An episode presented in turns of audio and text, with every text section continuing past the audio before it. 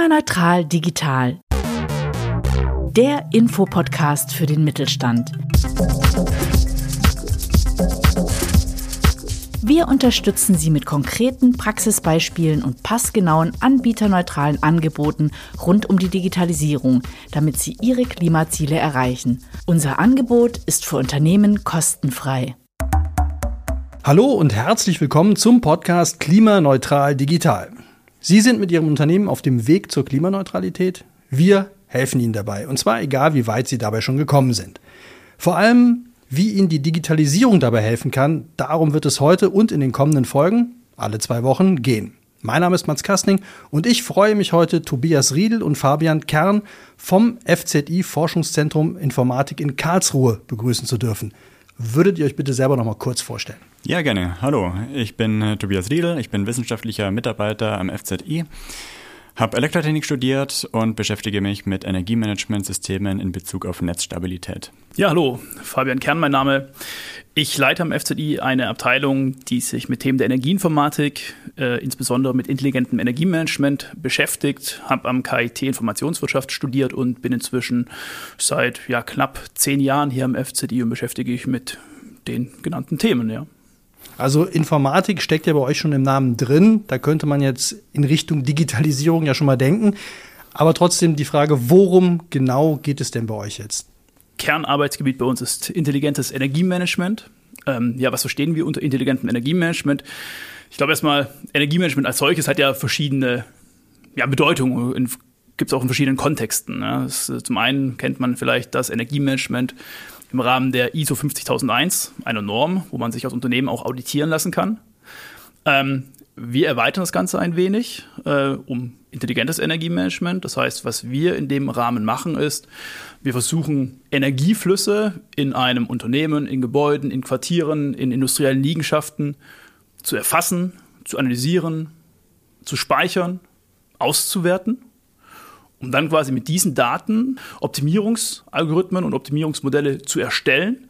Und diese setzen wir ein, um dann Energieanlagen und Systeme, die es entsprechend in den Gebäuden, Liegenschaften etc. gibt, optimiert zu steuern. Und wenn wir etwas optimiert steuern wollen, bedeutet das immer, wir müssen ein bestimmtes, wir wollen ein bestimmtes Ziel verfolgen, das wir, was wir verbessern können. Und das kann bei uns ganz unterschiedlich sein. Das kann zum Beispiel sein, dass wir die Energiebezugskosten reduzieren möchten. Das heißt also, dass das Unternehmen weniger beispielsweise Strom, Gas etc. zahlt, für ihren, um ihren Energiebedarf zu decken. Das kann aber auch bedeuten, dass wir die CO2-Emissionen reduzieren möchten. Kann aber auch äh, bedeuten, dass wir vielleicht einfach nur den selbst erzeugten Strom maximal nutzen wollen. Ja? Und wenn ich von Anlagen und Systemen spreche, was, was meine ich dann? Das sind so typischerweise vielleicht Elektrofahrzeuge, die zu bestimmten Zeiten geladen werden wollen. Das können Wärmepumpen sein, wann die äh, ja, eingeschaltet sein sollen. Das können aber auch Wechselrichter von PV-Anlagen sein äh, oder Batteriespeicher, Wärmespeicher, wann diese besonders beladen sollen, wann sie entladen sollen. Das sind äh, Themen, wo wir Methoden aus der Informatik äh, einsetzen, um solche Anlagen eben optimiert zu steuern. Also was diese ISO genau ist, das packen wir auf jeden Fall in die Shownotes für alle, die die jetzt noch nicht kennen. Das klingt jetzt alles sehr speziell und sehr, ähm, ja, sehr informatisch. Wie kann man das so ein bisschen äh, allgemeiner erklären? Also, dass man wirklich, was macht ihr? Wie analysiert ihr das, was, ihr da, was du gerade beschrieben hast? Also im Prinzip geht es darum, wenn wir solche Analysen hm, durchführen, treffen wir uns mit einem Unternehmen äh, oder mit einem Liegenschaftsbetreiber oder mit einem Quartiersbetreiber. Und wir schauen in einem ersten Schritt erstmal, was für Energieerzeugungsanlagen hat dieses Unternehmen oder diese Liegenschaft, was, was ist dort vorhanden. Wir schauen, welche Verbrauchsanlagen gibt es. Wir schauen, wie die Energieflüsse tatsächlich dann fließen. Ähm, von wo nach wo werden Energien verschoben, wo werden sie umgewandelt, wann werden sie, wie werden sie bezogen. Und das ist der erste Schritt. Das heißt, wir versuchen uns zunächst einmal einen Überblick zu verschaffen von Anlagen, Systemen, Energieflüssen, die vorhanden sind. Und dann versuchen wir zu identifizieren, wo Flexibilität vorhanden ist in diesen Prozessen. Flexibilität ist bei uns ein enorm wichtiger, ja, ein enorm wichtiges Thema eigentlich, ja, weil wir haben ja die Herausforderung, dass wir immer mehr erneuerbare Energien in, unserem, in unserer Energieversorgung haben werden. Und das führt dazu, dass Strom, Energie dann verfügbar ist, wenn Wind oder Sonne, wenn Wind weht oder Sonne scheint. Und das bedeutet, künftig müssen wir vermehrt unseren Verbrauch an genau solche Zeiten anpassen. Und das ist genau das, was wir mit Flexibilität meinen. Wir wollen bei den Energieverbrauchsanlagen die Flexibilität identifizieren und heben, um eben dann Energie zu nutzen, wenn sie da ist. Und ähm, genau, und das ist das, was wir mit unserem Energiemanagementsystem dann machen wollen und machen. Gibt es da ein Beispiel, wie sowas konkret vor Ort stattfindet? Also was wir zum Beispiel konkret machen, ist in Karlsruhe Ladeoptimierung. Wir haben äh, ein Quartier mit mehreren Carsharing-Fahrzeugen und Photovoltaikanlagen auf dem Dach. Und es ist natürlich günstig und auch ökologisch und sinnvoll, den äh, Strom der Photovoltaikanlagen zuerst zu nutzen, um die Autos zu beladen. Und wir gehen dann noch einen Schritt weiter und sagen, äh, die Autos, wenn dann der Strom nicht ausreicht aus den Photovoltaikanlagen, werden die Autos bevorzugt dann geladen, wenn eben allgemein auch viel Strom vorhanden ist aus erneuerbaren Energien. Und es ist dann auch äh, der Fall, wenn die Börsenpreise günstig sind. Das heißt, es lohnt sich auch in finanzieller Hinsicht. Okay, also da sind wir direkt bei dem, was, was bringt es mir? Was bringt es mir darüber hinaus noch? Also was habe ich davon, wenn ich mir jetzt diese Hilfe hole oder eure Ratschläge oder eure Analysen hole? Auf verschiedenen Ebenen können wir hier unterstützen. Ich glaube, das erste ist, wenn wir erstmal strukturiert äh, Energiebedarfe, Energieflüsse erfassen, hat das Unternehmen die Möglichkeit, erstmal Transparenz zu bekommen über, wo verbrauchen wir Energie, wie viel Energie verbrauchen wir an welchen Stellen, zu welchen Uhrzeiten verbrauchen wir wie viel Energie. Und das ist quasi erstmal die Grundvoraussetzung, um in irgendeiner Form Maßnahmen später zu ergreifen, um entweder Energie einzusparen oder Energie zu bestimmten Zeiten zu nutzen, um damit nachhaltiger zu werden und vielleicht auch die Energiekosten, die man hat, zu reduzieren als Unternehmen. Das heißt, das ist quasi der erste Punkt, äh, wo es um die Transparenz geht. Und dann der zweite Schritt ist tatsächlich, dass man versucht dann zu schauen, welche Prozesse hängen denn an diesen Energieverbräuchen dran. Diese Prozesse kann man dann gemeinsam analysieren und dann schauen, welche Flexibilität steckt in diesen Prozessen drin und wie eignen sich diese Prozesse, um zum Beispiel den Stromverbrauch zeitlich beispielsweise zu verschieben. Das kann dann zum Beispiel dazu genutzt werden, dass man einfach den Stromverbrauch in solche Zeiten verschiebt, wo vielleicht gerade der Strom aus der PV-Anlage erzeugt wird oder wo der Strompreis von einem variablen Strompreistarif vielleicht gerade günstig ist. Oder wenn man zum Beispiel in ein großes produzierendes Unternehmen blickt, die vielleicht große Maschinen haben, die hohe Lastspitzen verursachen, dass man vielleicht auch versucht, solche Lastspitzen zu vermeiden, indem man eben Verbräuche zeitlich entzerrt. Ja, dass zum Beispiel Maschinen nicht mehr zeitgleich eingeschaltet werden, sondern dass man vielleicht eine gewisse ja, Abfolge eben fährt.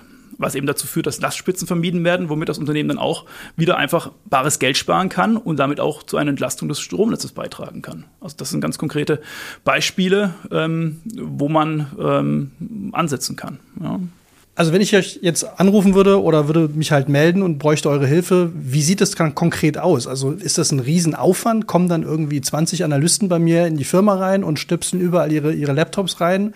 Oder kommt nur einer und redet mit mir und fragt mich erstmal, wo es lang geht? Wie muss ich mir das vorstellen, konkret? Also das kommt ein wenig drauf an, äh, über die Vorkenntnisse des Unternehmens. Es kann durchaus sein, dass das äh, Unternehmen schon gewisse Vorkenntnisse hat. Das kann sein, dass sie ein Energiemanagement haben, dass sie selber schon sehr viel über ihre Energieflüsse wissen. Dann würde es so sein, dass ein, vielleicht zwei ähm, Mitarbeiter des FZIs sich zusammen mit dem ich sag mal, Energiemanager des Unternehmens trifft und man dann eben gemeinsam, das, was ich vorhin schon sagte, einfach mal bespricht, was ist denn beim Unternehmen da, also eine Bestandsaufnahme macht. Ne, man schaut, wo wird Energie erzeugt, wo wird Energie verbraucht, was für Prozesse stehen dahinter, wie werden Energieflüsse erfasst, wo werden sie erfasst, was für Protokolle werden dort äh, gesprochen, ähm, etc. Und das ist quasi der erste Schritt. Dann wird man gemeinsam diesen Status quo ermitteln und äh, dann werden wir quasi diese Erkenntnisse erstmal wieder zurück ans FZI nehmen, werden dann überlegen und schauen, welche Möglichkeiten und Maßnahmen wir sehen, um eben dann auf Basis von diesen ja, Grundlagen äh, dann Maßnahmen zu ergreifen. Das kann sein, dass man potenziell äh, Möglichkeiten äh, identifizieren kann, um ganz konkret vielleicht Ladeinfrastruktur besser zu nutzen, in Abhängigkeit von verfügbarem Strom, um so eben die Fahrzeuge günstiger zu laden. Es können Hinweise sein, vielleicht die wir auch geben können hinsichtlich, wie kann man es den eigenen und äh, Mitarbeitern des Unternehmens ermöglichen, sowohl zu Hause zu laden als auch im Unternehmen zu laden. Also ähnlich wie man es ja auch kennt von Verbrennerfahrzeugen, wo man ja häufig eine Tankkarte bekommt und dann auch an anderen Tankstellen einfach dann tanken kann und das Fahrzeug auch privat nutzen kann. Wie würde man das mit Elektromobilität umsetzen? Ja, solche Dinge können wir drauf ein, kann man drauf eingehen.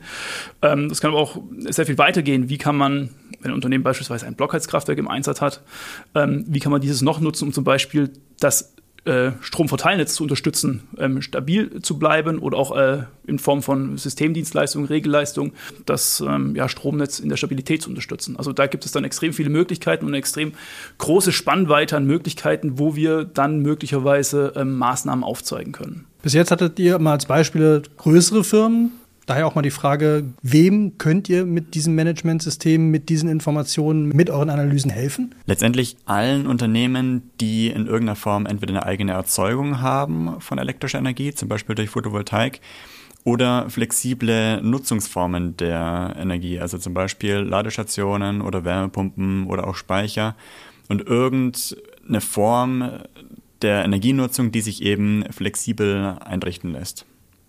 Das kann man aber auch noch ergänzen, beispielsweise tatsächlich auch um Produktionsprozesse ähm, ein Unternehmen, was eventuell auch energieintensive Prozesse hat, sei es einfach nur Lackiervorgänge oder ähnliches, auch wenn dort beispielsweise Temperaturen vorgegeben sind, die vielleicht ein recht hohes Niveau haben müssen und vielleicht auch sehr genau ein Temperaturband einhalten müssen, aber selbst wenn es in solchen Temperaturbändern beispielsweise irgendwelche Flexibilitäten oder Spielräume gibt, auch das sind schon Möglichkeiten, um quasi nicht nur mit äh, Direktspeichern, Wärmepumpen, Elektrofahrzeugen äh, Flexibilität zu nutzen, sondern eventuell auch direkt in Produktionsprozessen auch, ähm, wo wir auch äh, erste Erfahrungen jetzt gesammelt haben, ist ähm, im Rahmen von, äh, ja, im, vom Maschinenbau. Ne? CNC-Maschinen, die fräsen, die bohren etc., dass man eben halt auch solche ähm, Vorgänge flexibilisieren kann. Gibt es da irgendeinen Zeitpunkt, wo es sich anbietet, bei euch vorbeizukommen oder euch anzufragen oder direkt am besten von Anfang an? Von Anfang an ist natürlich immer sinnvoll, weil man dann die, die Hardware auch dementsprechend bestellen kann und gleich schauen kann, was kann man denn auch ansteuern. Jede, jede Ladestation zum Beispiel ist zwingend ansteuerbar, die meisten schon, aber das wäre natürlich sinnvoll, das gleich ähm, mit zu berücksichtigen. Aber grundsätzlich kann man natürlich zu jedem Zeitpunkt anfragen und wir schauen einfach, was dann machbar ist. Wie sieht ihr die Dringlichkeit von diesen Themen jetzt aktuell? Aktuell sehr, sehr dringlich, weil man sieht ja auch in der Energiekrise, dass die Energiekosten massiv gestiegen sind. Und die Lösung sind schlicht und einfach die erneuerbaren Energien, die eben nicht immer verfügbar sind. Und dementsprechend ist es sehr wichtig, die Erneuerbaren eben dann zu nutzen, wenn sie verfügbar sind. Und dann eben auch von den günstigen Kosten der erneuerbaren Energien zu profitieren. Die Stromkosten steigen ja hauptsächlich wegen den Gaskraftwerken und sind eben nur dann teuer, wenn die Gaskraftwerke tatsächlich zum Einsatz kommen. Das heißt, je mehr wir durch Flexibilität vermeiden können, dass die Gaskraftwerke tatsächlich gebraucht werden, desto günstiger werden für uns alle auch die Stromkosten. Habt ihr jetzt mit, mit Testkunden oder mit, mit, äh, mit eurer Planung schon eine Vorstellung, wie krass die Einsparungen sein können für mich als Unternehmer, Unternehmerin? Das variiert natürlich äh, sehr stark. Ähm, zum einen von der sag mal, Anlagenzusammenstellung, die vorhanden ist und natürlich auch, wo man es dann, wo man diese Flexibilität, die man hat, dann eben auch vermarktet. Wenn man nun einfach mal auf den Börsenstrompreis schaut, der variiert am Tag ja, locker mal um 10 Cent die Kilowattstunde. Das heißt, wenn man es schafft, eine Last von einem Zeitraum in einen anderen Zeitraum zu verschieben, kann es durchaus sein, dass da, dass man eine Ersparnis einfach von 10 Cent die Kilowattstunde hat. Und dann kommt es natürlich darauf an, was ist das für ein Prozess? wie viel Energie benötigt dieser, um eben dann auf eine entsprechende Ersparnis zu kommen. Ja, also ich, vielleicht ein ganz konkretes Beispiel. Ähm, wir hatten eine dreijährige Direktkooperation mit einem Unternehmen hier in Süddeutschland, die sehr energieintensive äh, Prozesse haben und wir haben da drei Jahre an extrem vielen Flexibilitätsmaßnahmen gearbeitet und sehr viele Potenziale entdeckt. Ähm, und es sind nur eine Handvoll von diesen Maßnahmen umgesetzt worden. Und innerhalb von ein bis zwei Jahren hat sich die, sag mal, die, die Zeit, in der wir das Unternehmen unterstützt hatten, schon äh, amortisiert gehabt. Also das sind, wenn die Energiemengen entsprechend hoch sind, ähm, gibt es da durchaus das Potenzial, dass sich das sehr schnell amortisiert und äh, durchaus auch sehr attraktiv dann sein kann für Unternehmen. Gibt es darüber hinaus jetzt noch Beispiele oder Dinge, über die wir noch nicht gesprochen haben, die ihr noch loswerden wollt? Ja, ich glaube, ich habe noch ein ganz interessantes, äh, einen ganz interessanten Fall, als wir auch beim großen Industrieunternehmen in Süddeutschland zum ersten Mal Lüftungsanlagen in die Primärregelleistung gebracht haben. Also Primärregelleistung ist ja eine Systemdienstleistung, wo man in Abhängigkeit von der Netzfrequenz ein wenig mehr Strom in das Netz einspeist oder aus dem Netz entnimmt, beziehungsweise ein bisschen mehr Strom verbraucht oder weniger Strom verbraucht. Und Lüftungsanlagen mit Frequenzumrichtern eignen sich dafür hervorragend. Ähm, wenn man eine Lüftungsanlage für einen bestimmten Zeitraum, für eine ganz kurze Zeit ein bisschen stärker blasen lässt, ein bisschen weniger stark blasen lässt, dann hat das quasi für den Nutzer, für die Benutzer des Gebäudes eigentlich kaum Auswirkungen hinsichtlich des Komforts. Aber man kann damit unterstützen, das Stromnetz stabil zu halten. Und ähm, wir hatten im Rahmen von dieser Kooperation dann Lüftungsanlagen zum ersten Mal versucht, bei einem Übertragungsnetzbetreiber als Technologie zu platzieren, sodass diese dann diese Systemdienstleistung erbringt. Da es aber eine neue Technologie war und der Übertragungsnetzbetreiber damit noch keine Erfahrung äh, gesammelt hat, äh, wie gut das funktioniert, wie zuverlässig das funktioniert, weil das ist wichtig, dass diese Erbringung äh, funktioniert, ähm, war da erstmal eine gewisse Skepsis äh, vorhanden. Und wir hatten dann gemeinsam mit dem Unternehmen eben und unsere Kom Kompetenz und Expertise in diesem Bereich und unsere Systeme und Software und Konzepte, Algorithmen, die wir entwickelt haben, eben es geschafft, dem Übertragungsnetzbetreiber ein Konzept darzulegen und nachzuweisen, dass wir das mit diesem Verbund von Lüftungsanlagen zuverlässig diese Regelleistung bereitstellen können, so dass dann im Endeffekt auch der Übertragungsnetzbetreiber dem zugestimmt hat und die Lüftungsanlagen zur Präqualifikation freigegeben hat und wir diese dann auch präqualifizieren konnten, so dass das Unternehmen dann die Möglichkeit hatte, die Lüftungsanlagen nicht nur an einem Standort, sondern auf viele Standorte, die sie deutschlandweit äh, betreiben, auszurollen, um damit aktiv einen Beitrag zu leisten, das Stromnetz stabil zu halten und gleichzeitig die Lüftungsanlagen, die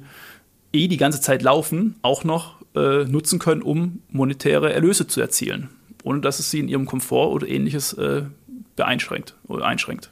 Tobias Riedel, Fabian Kern vom FZI Forschungszentrum Informatik in Karlsruhe. Vielen Dank, dass wir heute hier sein durften.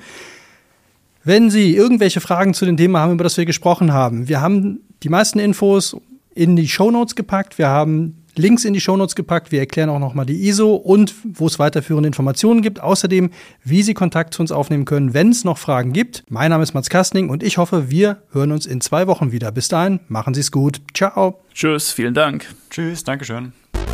Klimaneutral Digital gehört zu Mittelstand Digital. Das Mittelstand Digitalnetzwerk bietet umfassende Unterstützung bei der Digitalisierung. Gefördert vom Bundesministerium für Wirtschaft und Klimaschutz. Alle Informationen finden Sie unter klima-neutral-digital.de. Konzept und Produktion Audiotextur.